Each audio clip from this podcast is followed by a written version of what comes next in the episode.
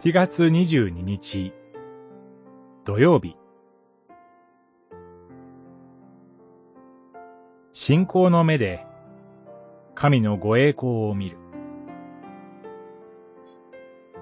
詩編。19編。天は神の栄光を物語り大空は御手の技を示す。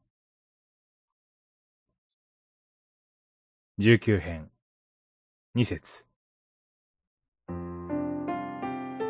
人類初の宇宙飛行に成功し、地球の大気圏外を一周したソビエト連邦の宇宙飛行士ガガーリンが、神はどこにもいなかったと言ったとされます。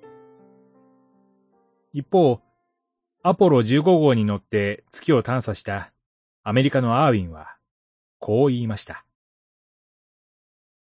月にいる間、私は神をとても身近に体験した。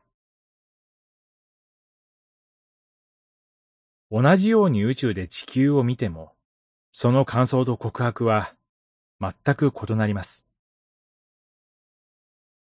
世界を見る心の目が違うからです。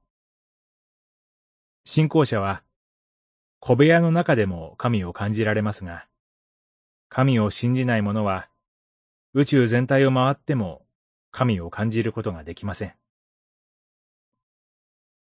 自己中心的な存在である人間は、自分の目に見えなければ存在しないと言います。しかし、可視光線の範囲外にある赤外線や紫外線などは確かに存在しますが、私たちの目には見えません。私たちの目に見えないからといって、存在しないわけではありません。自己中心のメガネを外し、信仰の目で見れば、小部屋でも、大自然の中でも、神の栄光を見ることができます。そこで、詩人はこう歌いました。天は神の栄光を物語り、大空は御手の技を示す。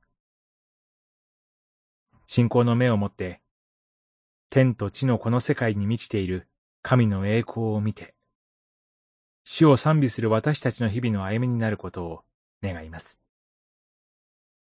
祈り。信仰の目で、この世界に満ちておられる神の栄光を見ることができるようにしてください。アーメン。